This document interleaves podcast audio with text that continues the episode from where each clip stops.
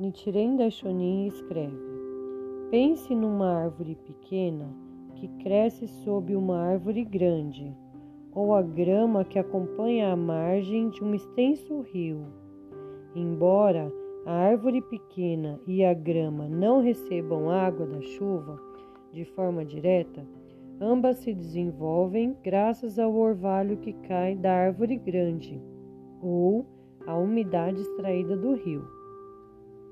Recitando Namyo Horengekyo pela felicidade de si e dos outros, os membros da Soka Gakkai são como grandes árvores de felicidade em suas famílias, locais de trabalho e localidades.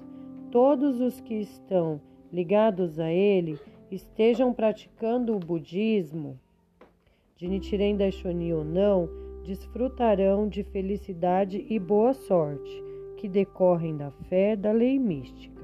Vamos fazer com que cada preciosa localidade que nos foi confiada por Nichiren Daishonin, o Buda dos últimos dias da lei, prospere e floresça como uma magnífica terra de luz eternamente tranquila.